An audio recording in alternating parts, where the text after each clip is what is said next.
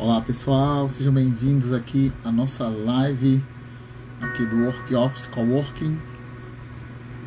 Estaremos hoje com um entrevistado, será o Arraiz da Café Novo Comunicação. E aí para falar com ele, peguei aqui meu café, já que a empresa dele se chama Café Novo e acabei de fazer um cafezinho para estar tá conversando aqui com ele. A gente vai falar hoje sobre a importância de uma marca sólida no posicionamento de mercado diante da crise. Tá? Qual a importância de uma marca sólida?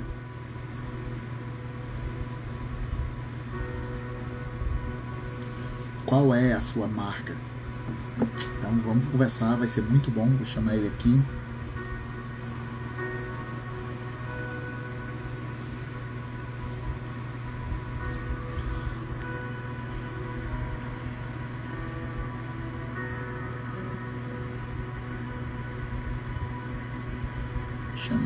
Turma.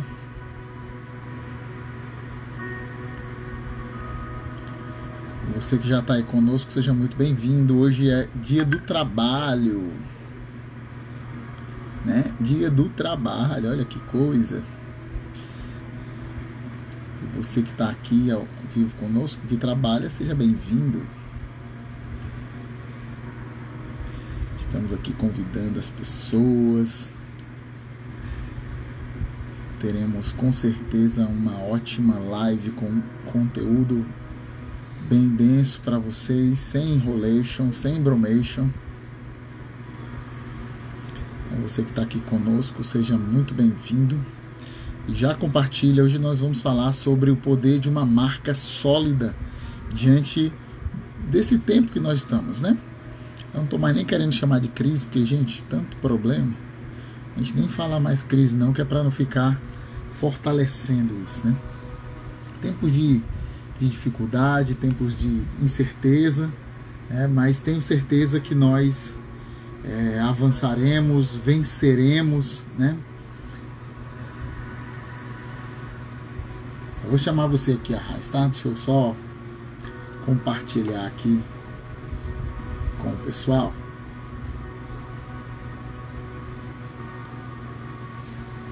Vamos lá. Vou chamar uma raiz aqui.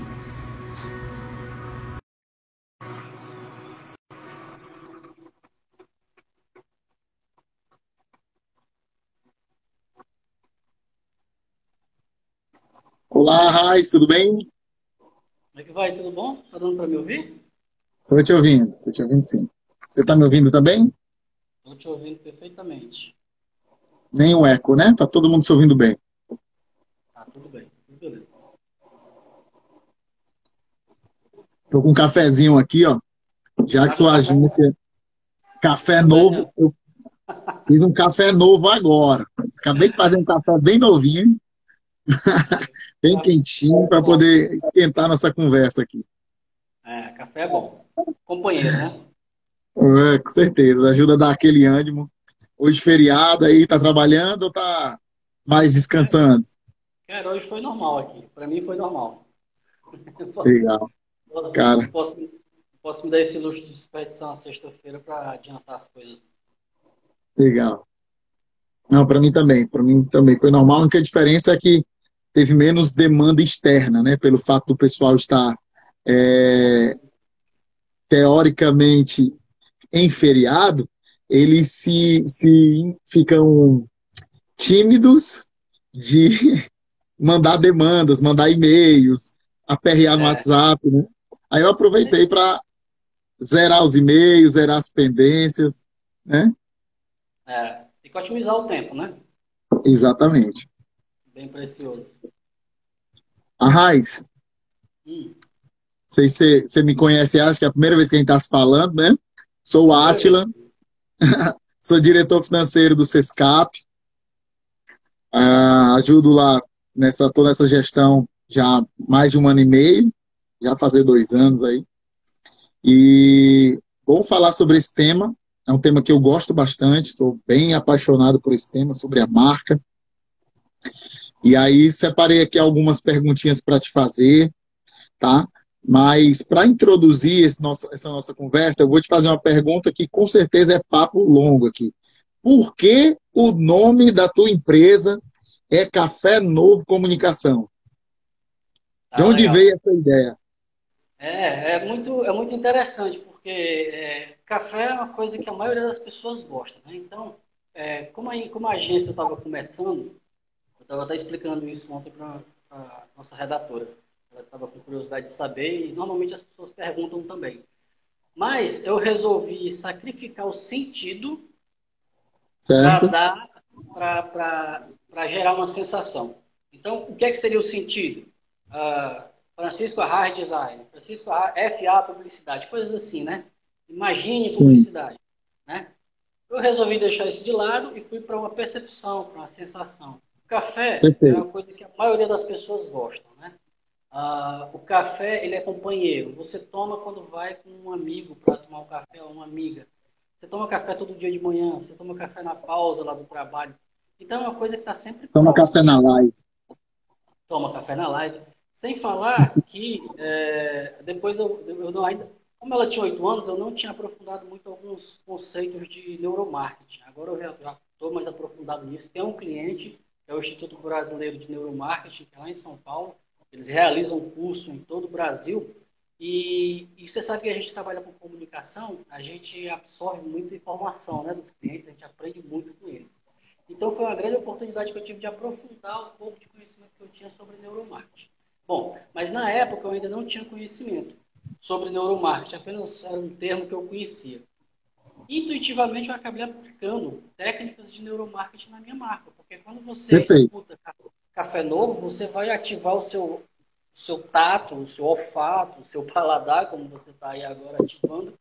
É, então, eu multiplico por 5 a chance da minha marca ser lembrada, né? Já que eu ativei Sim. os cinco sentidos do ser humano. Eu estou vendo aqui a minha xícara com a minha marca nova, que está entrando no ar hoje, aniversário da empresa. Então, eu estou lembrando da minha xícara preferida, né? Quando eu, quando eu escuto a palavra café novo.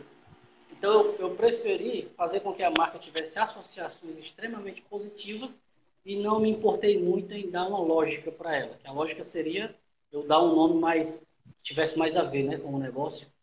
E tem dado certo. As pessoas, as pessoas gostam e realmente memorizam e causa essa curiosidade essa oportunidade da gente explicar, né? Legal. Legal, cara, isso é muito bom. Eu sou apaixonado por neurociência, neuromarketing, sou apaixonadaço. É, essa semana eu dei um treinamento a, do meu Instagram pessoal. Eu tenho a minha marca pessoal, Mentor Carlos Átila, e tenho a marca dos meus negócios, né? É, e eu dei essa semana um treinamento do Mentor Carlos Átila, que é uma das marcas, que é a marca parte pessoal, é, sobre as chaves da mente. E uma das aulas foi sobre neurociência e comportamento humano, né, que é uma das formações que eu tenho.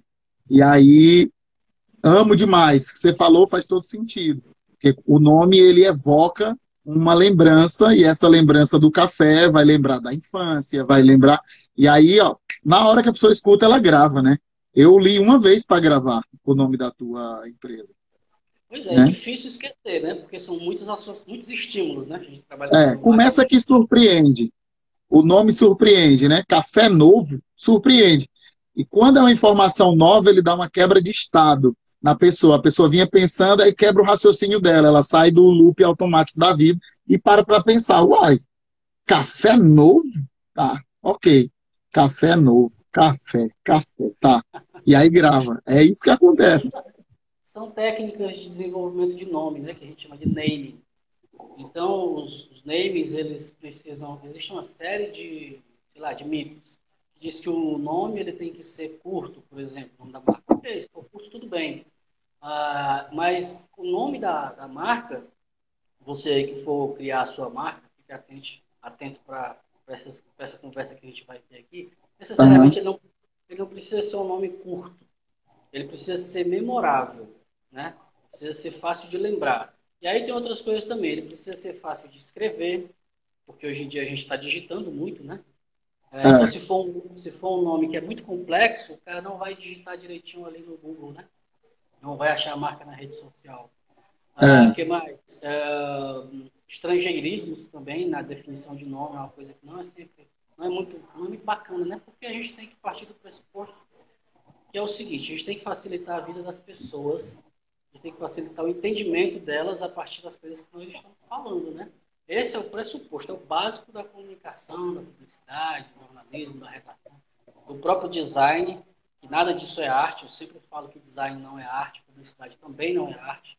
Elas são, é, é, são práticas comerciais utilizando recursos artísticos, né? Então são coisas uhum. diferentes. A arte, basicamente, você não precisa entender arte, precisa sentir a arte, e aí você precisa interpretar. E aí você tem uma abertura gigantesca para fazer essa interpretação.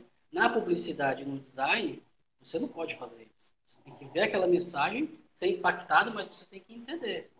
Porque ali existe uma verba, uma verba de mídia, existe um cliente que pagou para aquela ação estar em exposição, existe um consumidor final, existe uma persona e existe um fluxo de caixa. Então, não dá para ser arte não, porque se for arte, é muito interpretativo.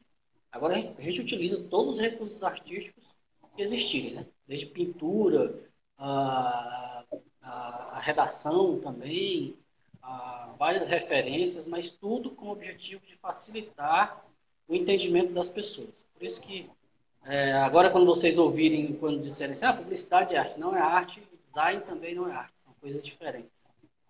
Legal. Só repassa aí o que você falou, uns três, quatro pontos aí que você falou, estrangeirismo, ter cuidado né, com o estrangeirismo para ficar difícil de escrever, né?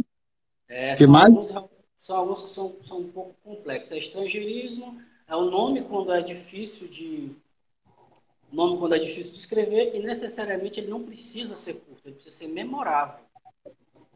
Ah, o nome, você precisa lembrar do nome quando você precisar lembrar da marca. Porque a marca é como uma pessoa, né? Ela é como um ser vivo. Nós temos nomes. Né? A gente Sim. vai conversar aqui agora, nós nos apresentamos, nunca mais a gente vai esquecer o nome da gente, em tese, né? Mas Sim. as marcas, elas fazem o mesmo, o mesmo sentido. Apresentam um produto para o mundo e, esse, e essa marca ela precisa ter um nome. Então vamos facilitar e colocar um nomezinho bacana, todo mundo consegue lembrar. Legal. Às vezes o, o teu áudio fica um pouquinho baixo. Deixa eu tirar. Melhorou? Tá, tá, tá muito bom. Tá, muito tá melhor bom, agora? Tá absurdamente melhor, muito bom. Ah, é... microfone. é, ele, ele, ele, tinha uma queda na, no volume, sabe? Parecia que tinha baixado o volume. É... Arraiz, aproveitar que você já falou aí sobre a construção do nome, e é muito legal isso. Eu, eu, eu, eu sou um cara muito criativo, sabe? Eu tenho uma mente muito, muito criativa. E aí os clientes, eles abrem empresa, sou contador, né? então eles vêm para abrir empresa comigo, e muitos deles têm a ideia, todo o conceito do negócio em si, o que vão vender, onde vai comprar, como vai fazer. Aí eu, eu vou abrir empresa, eu preciso do nome da empresa, né? Então vamos lá. Preciso saber capital social, quem são os sócios, endereço, né, né, né, o nome da empresa. Ele quer o nome? É, exatamente, eu preciso do nome da empresa. Vai, eu não tinha pensado nisso. E aí, aí eu falo, cara, você não tem o nome da empresa? Aí ele, não, não tem o nome, cara, não pensei nisso, me dá um dia para eu pensar. E aí ele passa um dia pensando e depois me liga, ah, tia, meu Deus do céu, eu não sei o nome, cara. Eu tenho tudo que você me pediu, mas o nome eu não tenho. Pois aí, é, isso, é, isso é bem legal. Isso, isso acontece, acontece bastante. Mas a gente tem que entender que as pessoas não. Os empreendedores, né? Eles não têm a menor obrigação de saber essas coisas que são técnicas do mundo da comunicação. Então acontece muito porque o cara está ali com a mão na massa, pronto para abrir a loja dele, já cuidou de tudo. Mas a coisa mais importante, ele acaba não, não, não, não se tocando, não dando atenção ou não aprofundando uma Sim. análise mais criteriosa, que é a marca dele. Né? É a marca dele que vai vender sem ele precisar abrir a boca. Porque Sim. quando as pessoas virem a marca dele, as pessoas vão desenvolver alguns conceitos, né? Em cima daquela visualização, daquele ícone, daquela marca. E aí as pessoas vão uh, se identificar. Eu chamo de identificação visual as marcas, porque quando a gente vê a marca, a gente, a gente se identifica. Por exemplo, é, me diga alguma marca que você gosta, Átila. Ah, Sescap. Pula! Uma, que todo mundo conhece. Tá bom, vai, Apple. Apple. Uh, você tem uma identificação com a Apple, acho que ela é a marca que, mais, que as pessoas mais falam. Porque os valores dela se alinham com os seus valores. Né? Então, com certeza você é um cara que é conectado, que preza pela qualidade, tecnologia, inovação, é um cara que está sempre antenado com as novidades, é um cara que utiliza o seu celular ou utiliza, é, utiliza o celular para trabalhar. Então veja que isso tudo são associações que a, que, que a própria marca oferece. Né? Então imagina só, imagina só se a marca não conseguir passar todos esses valores. Fica difícil, né? Isso. Fica difícil. A marca é o primeiro ponto de contato, digamos, comercial e de linguagem com as pessoas e a marca. E aí o empreendedor não está ali, né, para explicar, olha, o Steve Jobs não está é, o tempo todo ali do lado explicando, olha, a maçã, a maçã ela é assim porque ela, ela tem uma mordida, porque a, a, a maçã do Adão, não sei o que, etc. Não dá, não dá para a gente estar, tá, não dá para eu estar tá explicando para todo mundo o que é café novo, entendeu? Então uhum. eu, eu sacrifiquei ter que explicar para causar uma sensação. É uma outra estratégia, né? Sim, estratégia. Sim. Agora Muito o empreendedor, o empreendedor ele tem que ficar, ele tem que ficar esperto para isso, para a escolha do nome e para a escolha da marca dele, exatamente por isso, porque a marca ela vai representar todos os valores do negócio dele. Se é uma empresa moderna, se é uma empresa tradicional demais, se é uma empresa conectada, Todos esses valores estão na marca e o empreendedor não precisou abrir a boca. Eu vou, eu vou aproveitar essa aí. Tem algumas perguntas que eu estou aqui segurando. Já já eu faço, gente. É que eu vou só fluindo aqui no, no que a gente está conversando. Aproveitando aí sobre a questão da marca e que a gente está tá falando sobre isso. Raiz, acontece muito. Tem algumas pessoas que estão aqui, que são contadores, e contador, o advogado e outros profissionais, né, é, como esse, de, são de profissões regulamentadas, né, engenheiro, tudo, mas é muito mais contador, contador e, e advogado. Eles usam o nome próprio para ter o seu negócio, para dar nome ao negócio, né? Ou sobrenome, né? Sei lá, no caso aqui seria Arraiz Contabilidade, entendeu? Souza Contabilidade. Enfim, usam, usam isso, né? É, ou até o nome principal mesmo, né? Antônio Pinto Contabilidade. Qual, qual a recomendação que você dá em a pessoa atrelar diretamente seu nome próprio ao nome do negócio? É bom, é ruim, é legal, é melhor mudar, se puder, evita. Quais as recomendações que você dá para isso? Bom, essa, essa coisa de nome pessoal na marca era uma coisa que existia há mais tempo, né? Antigamente existia mais isso. Uh, um, um, problema que eu vejo é o seguinte, que eu até havia conversado com o Jason Bauman, que é o nosso amigo que acabou de entrar aí, em outra live que eu fiz com ele, que apareceu essa situação também. O que acontece é o seguinte, uh, quando você associa o seu nome ao seu negócio, se acontecer algum problema com você, pessoa, Morreu isso vai prejudicar o negócio. Começa por aí, tá? Sim. Então, ah, tem esse risco. O outro também, eu acho que esse é o principal, né? Esse é o principal. O principal se você andar fora da linha, vai matar o seu negócio. Porque é muito difícil você recuperar depois. Porque a marca, ela está tão pessoalizada, ela está tão humanizada, que as pessoas não vão mais confiar. A uhum. gente confia em gente, né? E eu estou vendo uma marca de gente, eu não vou mais confiar nunca mais. Uma outra coisa que é bem complicada nesse negócio de definição dos nomes, quando a gente coloca nome de pessoas no negócio, são as siglas. Aí a sigla ela faz o processo inverso, né? Então, é, sei lá, F, é, é, Francisco seria FA. Pronto. Alguma coisa. Né? Você bota uma sigla, eu estou tentando imaginar alguma sigla aqui que, que, que, é, que, todo, mundo, caso, que todo mundo conheça, né? Então, assim, por exemplo, vamos lá, GM, GM, General Motors, GM, marca de, de carro.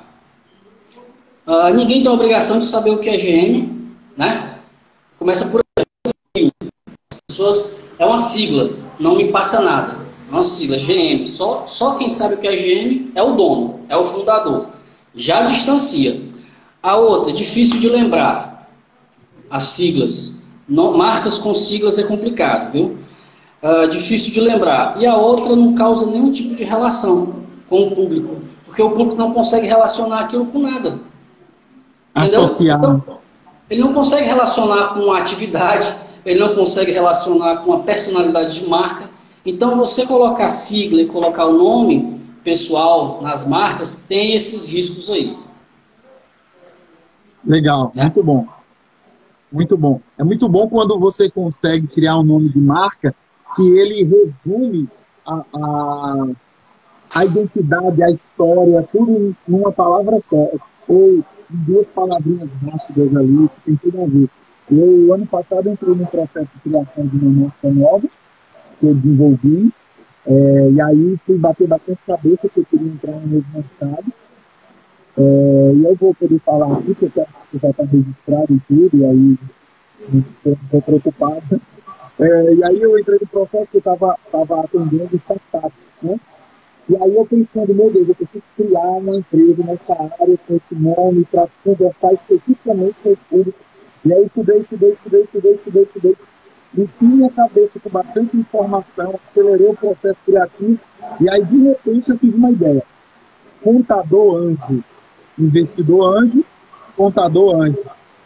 INPI, site, ninguém nunca na vida registrou. Falei, não acredito, é impossível um negócio desse. Um bom desse por lá, registrei, registrei a marca, registrei o domínio, tudo, tudo, tal, tal, no Instagram, tudo que é canto, e a gente está trabalhando nessa marca agora. Que é legal, na hora que o cliente ele ouve a história do contador anjo, ele se identifica, e ele é startup, né? Quando eu falo para outros clientes, não, mas quando eu falo para startup, o cara já falou, uau, eu nunca tinha pensado nisso, porque parece até com o conceito do mercado, é como a Xerox e a, a fotocópia, né? E aí ficou muito legal porque no mercado ganhou uma projeção rápida por causa do nome. Virou um, um, um tema, né? No, no, no, e foi muito legal isso. Foi um processo criativo do nome conseguir comunicar com a marca muito rápido. Né? O que, que, que você, você, você acha desse tipo de ideia? De nome vender logo de cara? Pá, como você está falando aí? É funcional. Né? É funcional. Facilita o entendimento. Mas as marcas, elas não precisam ser só funcionais, elas têm que ser emocionais. Elas Sim. precisam criar conexão emocional com as pessoas. É por isso que a marca, é por isso que é utilizado tipografia, que é o tipo de letra adequado para representar qual é a vibe daquela marca. Se você bota uma, uma, um tipo de letra mais clássico, evidentemente que vai ser uma empresa mais tradicional. Se você bota um tipo de letra mais moderno, uh, vai ser uma marca mais contemporânea. Só que existem os modismos, né? A gente vê Sim. muita marca que utilizou um determinado tipo de letra que com o tempo caiu em desuso e ficou ultrapassado. Por isso que a marca é um ser vivo. Depois ela pode se atualizar. Aquela, aquela, aquela, aquele tipo de letra ele vai ficar ultrapassado com o tempo. E aí você vai e muda o tipo de letra para ficar uma coisa, para ficar uma comunicação atualizada. A mesma coisa acontece com o ícone. O ícone é aquele símbolo, tá? E o nome é o nome, o nome da marca. A mesma coisa acontece com o ícone. Uh, tem, um, tem alguns exemplos bem clássicos, que é, por exemplo, antigamente quando a, a onda de, de informática veio, tinha muita marca que tinha o desenho do mouse, né? Não sei se o pessoal ainda sabe o que é mouse, é aquele negocinho aqui, ó, mouse, né? Então, tinha, tinha muita marca que tinha isso. Tinha muita marca que tinha CD, que eu nem tenho um CD aqui. Meu, meu computador, eu boto o CD dele e bota para fora, não quer mais não. Então, então é CD, é, por exemplo, tá? CD, aí mouse, que mais? Celular. Quantas marcas de celular não tinham celular? Quantas marcas de imobiliária não tem uma casinha? Quantas padarias não tem um trigo? Então, assim, a marca ela existe para diferenciar. Se eu estou utilizando símbolos, ícones, que todo mundo utiliza, eu só vou ser mais um, né? Então, não vou, não vou ter, primeiro, uma personalidade, eu não vou ter uma personalidade, não vou ter uma linguagem própria, se eu não tiver uma linguagem própria, eu não vou ter nenhum diferencial. Se eu não tiver nenhum diferencial, o meu valor percebido cai. O valor percebido caindo, o valor monetário também cai. Porque ninguém vai querer pagar mais caro para uma marca que não vira um valor. Então tem uma série de conexões em cima de uma coisa que às vezes o empreendedor não percebe a importância que é a marca. Né? Não, que seja, não que seja uma coisa nossa, que nós trabalhamos com isso e estamos aqui falando, mas realmente é uma coisa muito séria e a gente sabe que existe uma coisa chamada de valor de marca. A Apple, a Coca-Cola, etc, etc, elas, ela, as marcas, aquelas marcas valem bilhões e bilhões de dólares. Isso não é à toa. Isso não é à toa. Então, é, é feito um trabalho de marketing, de posicionamento, é, de, de, de uso de linguagens, coisas muito bem trabalhadas para gerar valor para essas marcas e aí elas serem desejadas, né? Agora, lembrando que isso não é uma coisa só de grandes corporações, tá? A gente está conversando coisas aqui que o pequeno empreendedor que, que esteja acompanhando a gente, nos dando esse privilégio de acompanhar, ele pode tomar nota aí, ou depois falar com o Átila, depois falar comigo, porque a gente dá orientações tranquilamente, porque o que a gente mais quer e o que mais está acontecendo nesses dias atuais é o compartilhamento de informação. Eu costumo dizer que aqui tem uma frase que é assim: conhecimento é poder, né? Às vezes uma professora falou isso. Não, professora, conhecimento compartilhado é poder. Então a gente tem que compartilhar para as pessoas terem o poder. Não é que o poder ele é só meu porque eu sei. Antigamente existia muito isso. Tinha um, tinha um chamado pulo do gato, né? Eu trabalhava numa empresa, as pessoas, não, não vou ensinar isso. Cara, ensina, eu ensino tudo. Tudo que eu souber, eu ensino. Eu, eu não, tenho, não tenho apego com, com uma posse de conhecimento. Mas realmente existia esse negócio de, não, não vou ensinar o pulo do gato, pois eu ensino. é, é isso aí, isso é, isso é entregar valor, né? E quando você, é. você ajuda, todo mundo cresce, é bom demais. É, perfeito. É, o, o, uma pessoa perguntou aqui, acho que foi o Gilson, só confirmar, foi o Gilson, é, ele perguntou o seguinte, existem cores ideais para cada tipo de marca? Algo por segmento? É, e aí ele, ele me mandou perguntando, a cor vermelha é padrão para todas as marcas? A cor o quê? se a cor vermelha é padrão para todas as marcas. Acho que ele vê muita gente usando aí vermelho. É, tem a psicologia das cores, né? Que cada cor fala e tal. Você poderia falar um pouquinho sobre isso para a gente? Ah, sim, com certeza. É, é uma pergunta excelente e é uma, ah, eu acho que é uma das três coisas mais fundamentais desse desenvolvimento de identidade. Uma é a simbologia, que é o que aquele ícone vai passar de sensação, outra é o nome, que é a tipografia ali, e a outra é a cor, porque cada cor ela tem uma função e uma sensação diferente. Realmente existem muito mais cores azuis até do que cores vermelhas, tá? Se a gente pegar o, o volume de marcas do, no mundo inteiro, existem muito mais marcas azuis do que cores do que marcas vermelhas. Então, por exemplo, uh, o azul evidentemente é, passa mais tradição, passa mais confiança, passa mais solidez. É, o laranja ele passa mais energia, passa mais vigor, passa mais criatividade. O vermelho ele passa mais, é, mais força, mais, mais determinação, mais, mais paixão, né?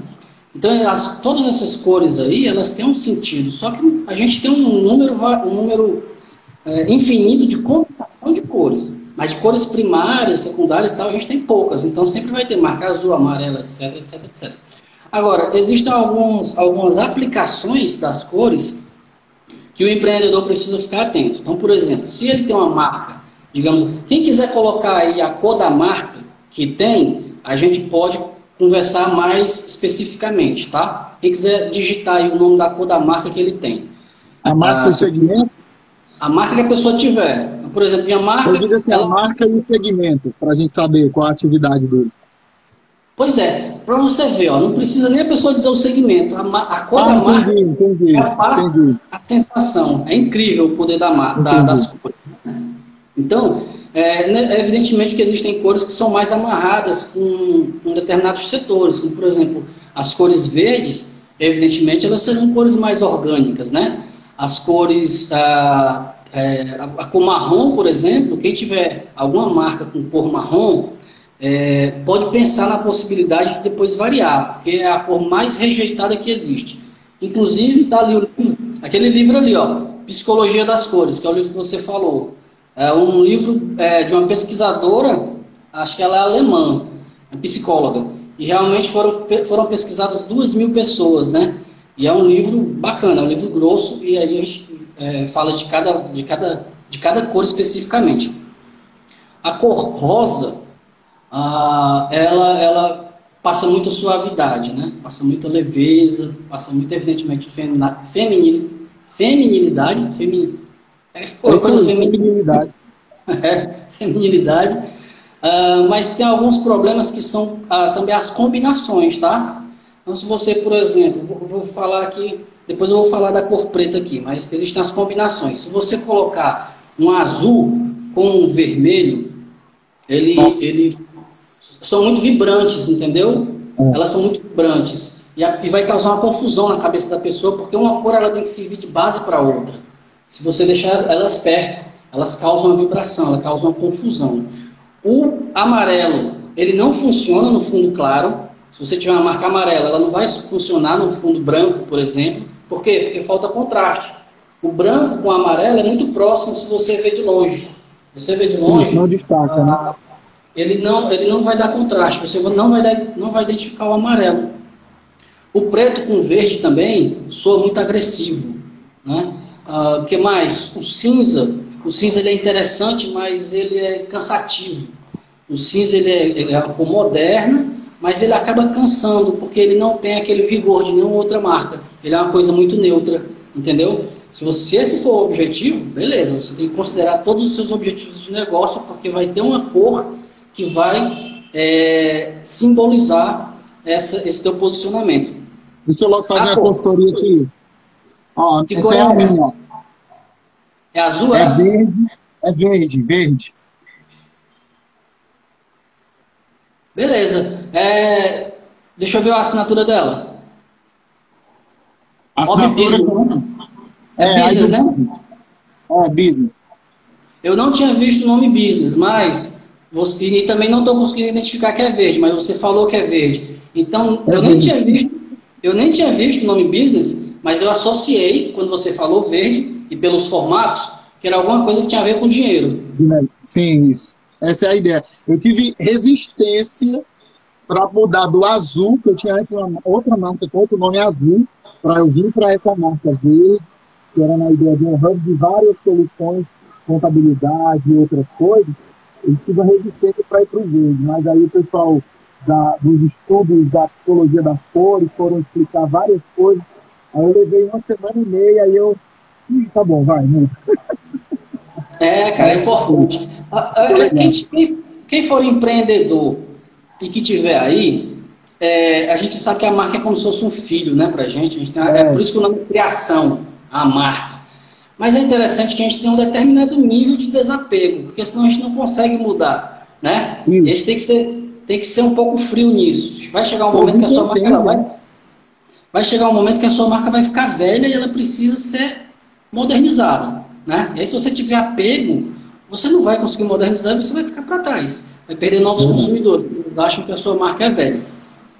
A cor preta, a Natália está perguntando, a cor preta com detalhes cinza e branco. Tá? Eu não sei qual é a marca, mas esse tipo de cor aí, com certeza, é, é, é de algum produto que tem um, um certo valor, é um, tem um valor monetário, deve ser alguma coisa que seja um pouquinho mais cara, mais sofisticada, é, pela combinação dessas cores. Ela falou, de, ela falou de branco ali, o branco ele não chega a ser como uma cor, né? ele é um vazado. Então, basicamente, a marca dela é cinza um preto. É, é uma combinação legal, se for para passar esse tipo de sensação. Deve ser uma marca que trabalha com ou com metais, possivelmente trabalha com metais, deve ser uma coisa de Maquiagem. não sei. Hã? Maquiagem. Maquiagem. Pronto, ela está confirmando aqui, uma coisa sofisticada. Vocês estão entendendo que não precisa, ah, não, não é só eu que, que trabalho com isso que faço esse tipo de leitura.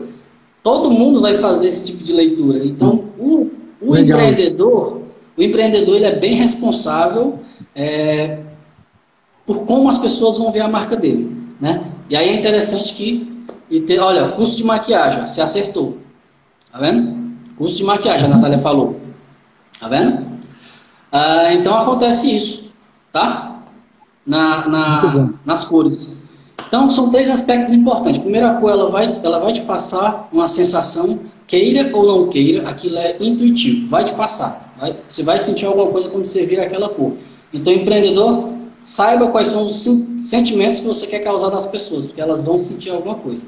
Cuidado com as combinações de cores, porque elas podem ser muito conflitantes, podem ter interesses muito conflitantes. Então, por exemplo, o preto com o verde não rola, porque o verde é uma coisa natural e o preto é uma coisa mais pesada, né? Quando você junta essas duas coisas, cria um conflito, um problema na cabeça das pessoas. É, e a outra coisa, é o que? É, combinação, qual é, o, qual é o sentimento que essa cor passa, que mais? E a, a, a rejeição de cor. Existe uma escala de rejeição de cores, onde o marrom realmente é a cor mais rejeitada que existe. Coitado do marrom. Coitadinho é, do marrom. E é, e é engraçado como funciona, né? É a psicologia das cores, que para nós que somos seres emocionais e biológicos, biológicos né? por exemplo, você não vê normalmente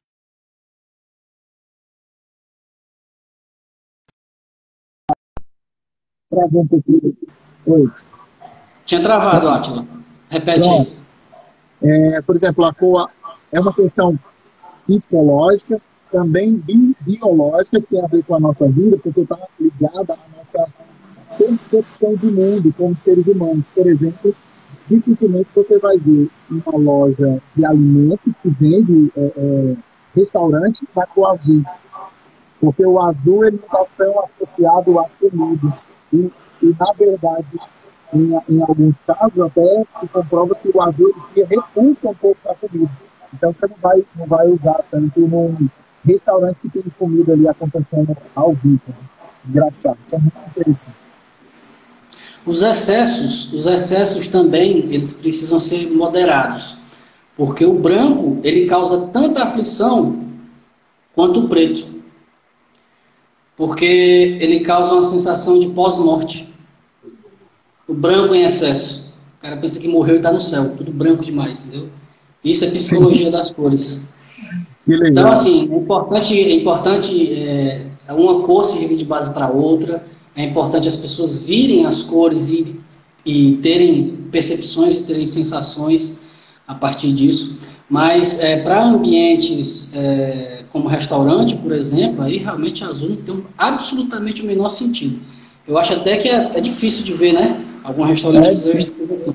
Talvez um azul escuro, fechado, que aí vai dar um valor bem mais sofisticado para o restaurante. Mesmo assim, é. ele, não, ele não gera, como você falou, a biologia da coisa ela não, ele não gera um apetite. E realmente é. existem cores que abrem um apetite, aquelas clássicas que todo mundo conhece, né? Que é o laranja é. e o amarelo. Combinação é, palatável, que a gente vê em tantos fast foods. O Gil está perguntando aí, três cores combinadas aí, preto, vermelho e cinza. É, primeiro que a gente precisa sair enxugando essa coisa de cores, né? É, porque cada cor tem uma sensação. Se você coloca três cores, o cara vai, ser, vai receber três sensações diferentes, né? Isso causa uma certa confusão mental. Se o cérebro precisa parar para pensar e entender o que é está acontecendo, ele desiste de pensar. E aí ele vai para outra coisa. O cérebro da gente é feito para economizar energia, como você sabe disso. Então, é, ele é feito para você bater o olho, sentiu alguma coisa, se identificou, ok, vou ao encontro desse, dessa comunicação, dessa marca, etc. Bati o olho, não me identifiquei, passo, vou para outra coisa, vou para outra informação. Isso é uma coisa absolutamente natural do cérebro da gente. Então, se a, se a gente começa a colocar é, três cores, é muito. Né? É, antigamente tinham, tinham marcas que tinham ilustrações, é, eram como se fosse é, como se fossem pinturas, como se, fosse, como se fossem é, desenhos mesmo. E é, o que acontece? Causa muita confusão isso também. Além do que as pessoas não vão conseguir, é, a, a, marca ela não vai ter uma aplicação fácil. Então, se for uma marca que tem uma ilustração muito complicada, se você for botar numa camisa, não vai rolar. Não vai rolar, porque vai ter muita informação. Aquilo, quando diminuir, botar num cartão de visita, não vai dar para identificar o que é, entendeu? Então, o pressuposto da marca, passar uma emoção, contar alguma história, que é isso que você falou de forma brilhante, mas ela tem que ser aplicável também.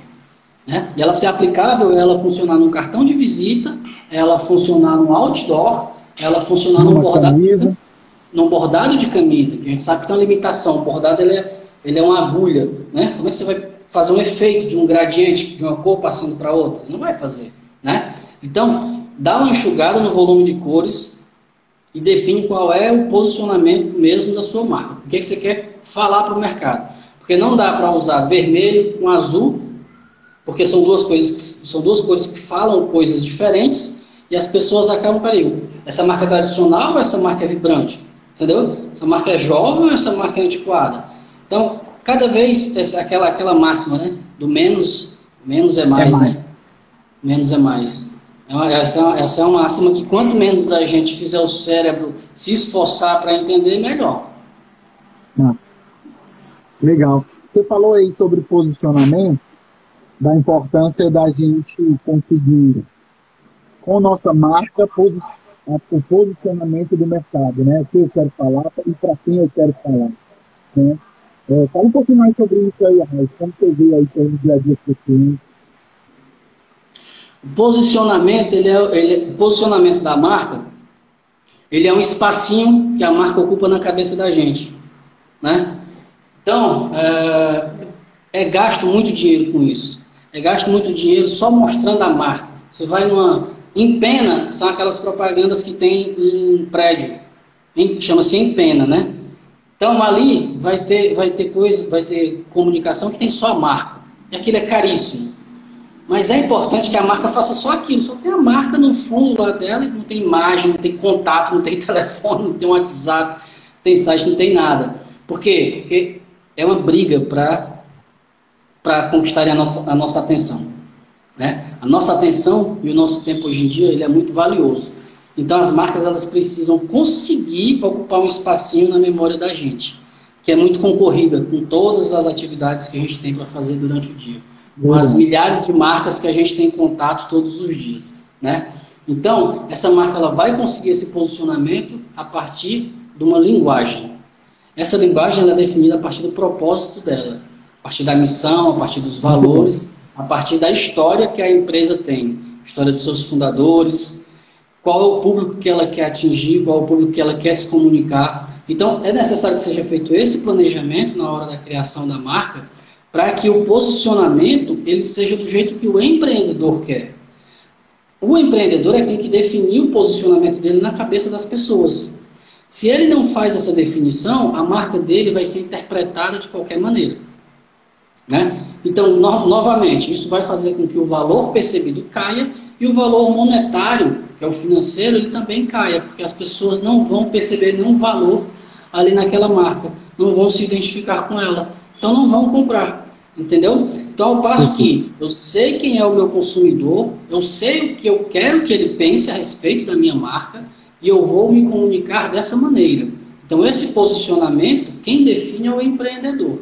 Se ele não definir, ah, aí o consumidor e o público vai, vai, vai ter interpretações diversas e várias que não tem nada a ver com o negócio desse empreendedor.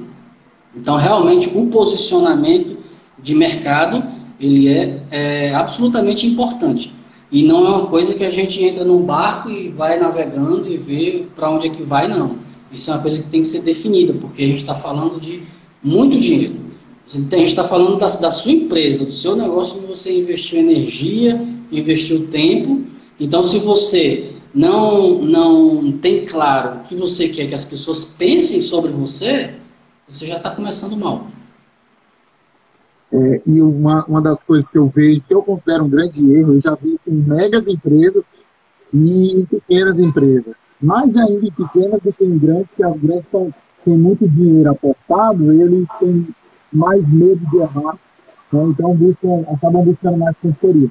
É, a, a estratégia de marketing solta, sem um planejamento estratégico macro, sem uma cosmovisão que é você está falando, não identificou o porquê, propósito, visão, missão, visão, valores, não tem um planejamento estratégico macro para que o marketing, a publicidade, a propaganda, ela tenha um direcionamento para trabalhar.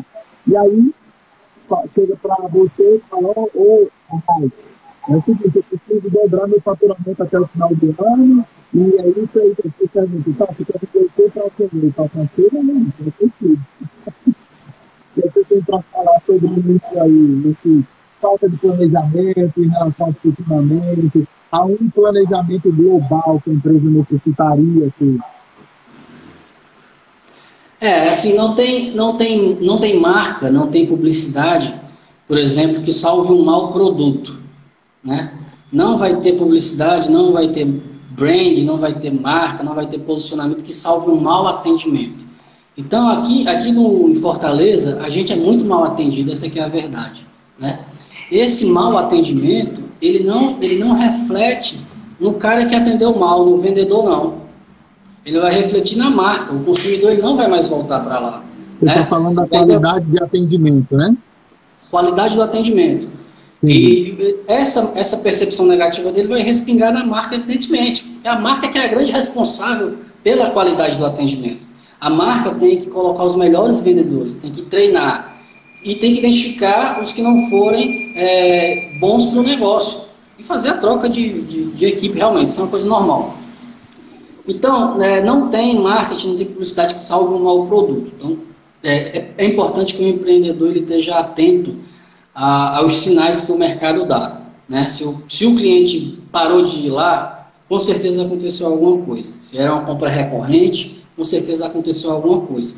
Ah, o, que, é que, o que, é que acontece muito é, hoje em dia, mais do que em outros períodos? Hoje em dia, nesse período aqui de, de isolamento, as marcas precisam acompanhar cada vez mais de perto a tal da jornada de compra. A tal da jornada de decisão de compra, que não é mais nem jornada de compra. Jornada de compra o cara ia sozinho e comprava. O consumidor ia sozinho e comprava. Agora é jornada da intenção de compra. O consumidor entrou num site ou ele fez uma ligação, ele demonstrou um, determinado, um, um percentual de interesse. Né? Depois, é, ele fez um outro tipo de ação, mandou um e-mail ou fez uma outra ligação, é um outro percentual de interesse. Então, a equipe de vendas, o diretor, o gerente, o gestor, etc., precisa acompanhar ainda mais de perto esse possível cliente. Porque a fase de consideração dele, hoje em dia, tá, pessoal, está muito maior. Ele está demorando muito mais para comprar, ele está esperando as coisas melhorarem, né? E eu acho que isso vai refletir é, em médio e longo prazo um novo comportamento de consumo. Né? A gente não sabe realmente como é que vai acontecer. Vai, vai voltar tudo ao normal? O consumo ele vai ter uma explosão? Não sabemos, né? Porque o comportamento da gente ele, ele mudou um pouco. As pessoas vão demorar mais para comprar também? Não sabemos. Agora, uma coisa que nós sabemos é o seguinte: o, uh, o tempo de decisão de compra está muito maior. Então, o vendedor, o gestor, o diretor, etc., ele precisa pegar na mão desse cliente e orientar ele para fazer a melhor escolha, para fazer a, a, efetivação da compra. Né? E, inclusive, com muita empatia, dando tempo para o consumidor decidir, porque nós estamos vivendo outros períodos. Né? Então, essa jornada de consideração de compra está muito maior e, e, e, as pessoas não estão mais comprando, digamos, por impulso, né? Estão considerando muitas coisas. Porque, como isso causou uma, uma série de desconfiança como, causou, como isso mudou o comportamento e causou uma desconfiança de vida, a gente acaba tendo essa desconfiança também para os negócios. Então, o consumidor está muito desconfiado e a, e a marca, a empresa agora precisa ser mais empática, precisa ser mais atenciosa, precisa de fato ajudar esse consumidor a fazer a melhor compra, a melhor decisão. Pode ser que não seja para a marca dele. Verdade. Pode ser que não Verdade. seja.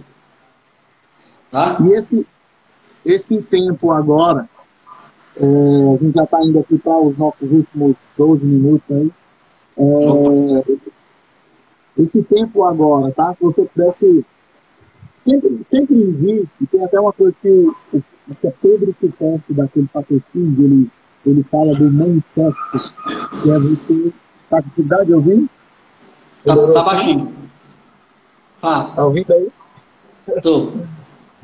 O Pedro Superti ele fala do manifesto, que é um, um, um documento que externaliza a indignação que cada negócio, que cada empreendedor tem que tem a ver com a dor que ele quer resolver no mercado. É, eu imagino que você tem as suas indignações em relação ao que o mercado deixa de fazer que você gostaria muito que eles fizessem. Né? Como contador, eu tenho os meus e eu sei que você deve ter isso. Então, o que você poderia dizer para as pessoas do mercado que gostariam de consumir um produto de marketing, de publicidade, que seria assim, não dá para como fazer isso. Pessoas que gostariam de consumir o quê? O produto de marketing, de é, o seu produto, a café, café com. Eita, café novo, café novo.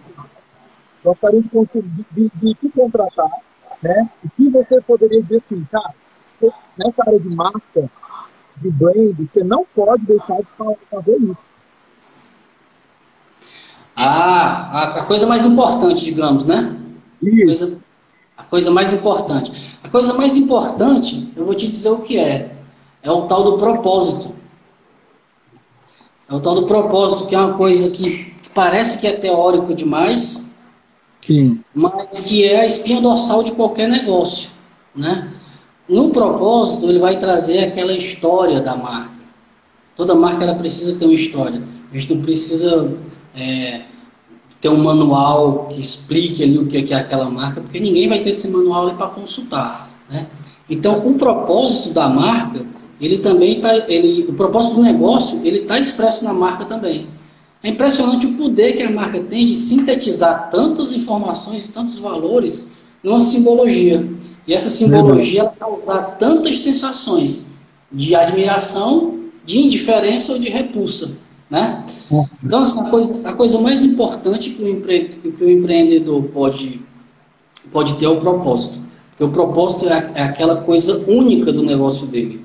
E aí isso vai alinhar com a unicidade, com a individualidade, com a particularidade que é a marca. A marca existe para isso, para diferenciar negócios e para diferenciar pessoas também, né? Porque as pessoas também têm a sua marca, deixam a sua marca. A coisa mais importante é o propósito. O restante, é, ele tendo muito bem definido qual é o propósito, o restante é planejamento estratégico, entendeu?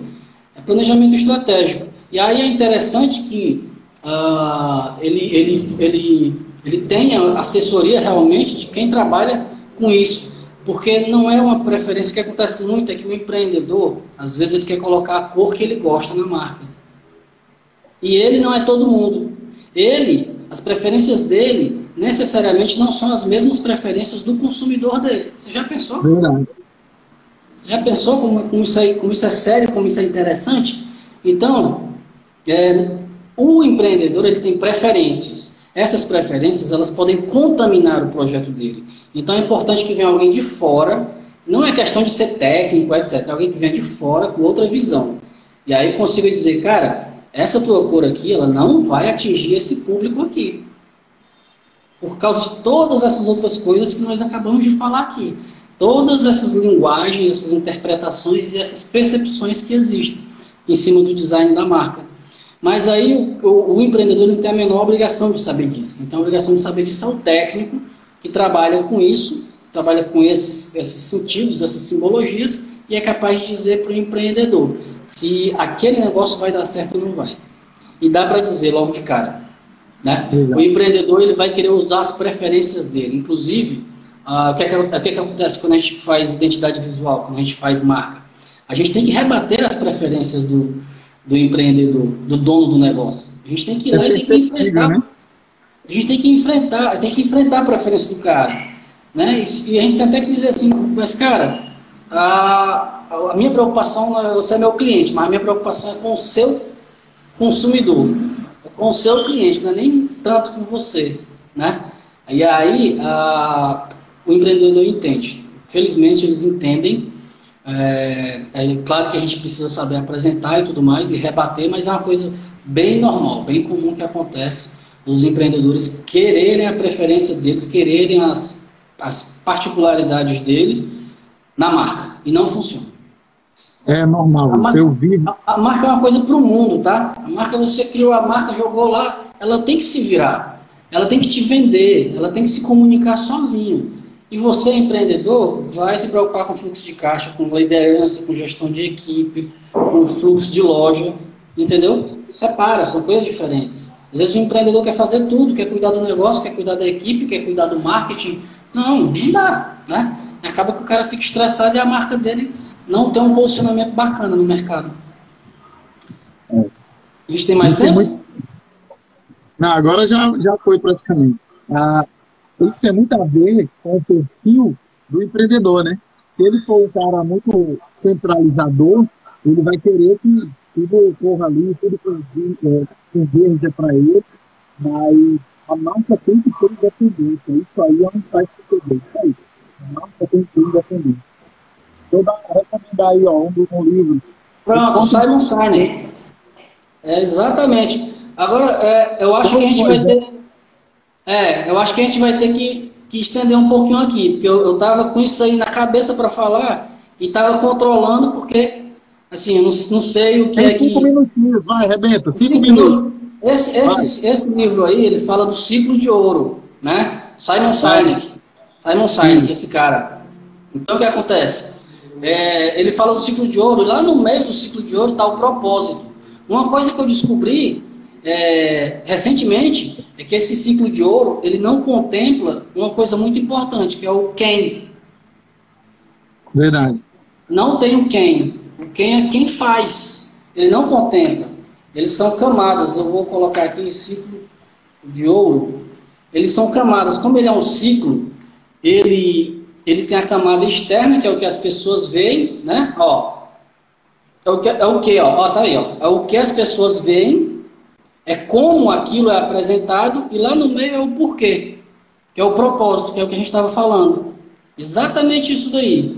Só que aí, recentemente, em, um, em uma live de um assunto que não tinha nada a ver com o meu, com publicidade, e que me chamaram para participar, eu fui, e eu fiquei, cara, eu vou ficar aqui até o final, que eu vou ter que tirar alguma coisa daqui.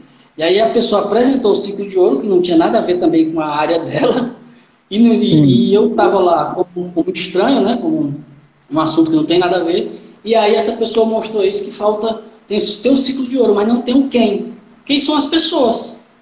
É o consumidor, é você, sou eu, é o dono da empresa. Então, depois vocês botem no Google ou no YouTube é, e pesquisem o ciclo de ouro, que é um, um dos TEDx mais assistidos que existem. Muito né? bom, muito bom vale a pena para ajudar. Tá? Isso aqui são só coisas superficiais que a gente vai falando, e, e mas depois as pessoas têm que aprofundar a pesquisa, né? Você acha que a gente continua aqui? O pessoal quer que a gente continue? Tem mais alguma dúvida? Ou eu... As que eu tinha para te perguntar, eu já concluí. Eu já, as perguntas básicas que eu tinha para te fazer, eu já fiz. O pessoal quer que a gente fique? Será que o pessoal quer que a gente fique? Não sei. Quem, quem, quiser dar um, quem quiser que a gente fique de sim aí, por favor, antes que acabe. Oh, tem três minutinhos. Hein? Três minutos. Eu tenho aqui, ó, outras dicas de leitura. Aqui, ó, esse livro, Vendas não acontecem por acaso, do Thiago Concer, tá? Olha o livrinho como é fininho e tal. Esse aqui é um manual bacana, você pode consultar lá e entender é, o que é que tem por trás das vendas, né? Thiago Concert aqui, esse cara aqui é uma fera em vendas, esse cara é incrível. Thiago Concert e para quem for vendedor também tem isso aqui, Spin. Muito bom. Neil, Neil Hegman. Esse daqui, para quem quiser fazer vendas complexas, é interessantíssimo. Tá? Vendas consultivas, vendas técnicas. Né? Exatamente, vendas, vendas que são mais difíceis. Ele dá um passo a passo realmente de como você conseguir, uh, eu não diria é, quebrar objeções. Objeções não foram feitas para ser quebradas. Porque a objeção ela é uma rejeição, mas é um sinal positivo de que a pessoa quer. Ela só quer ser convencida, né? Objeções não se quebram, objeções se contornam, né?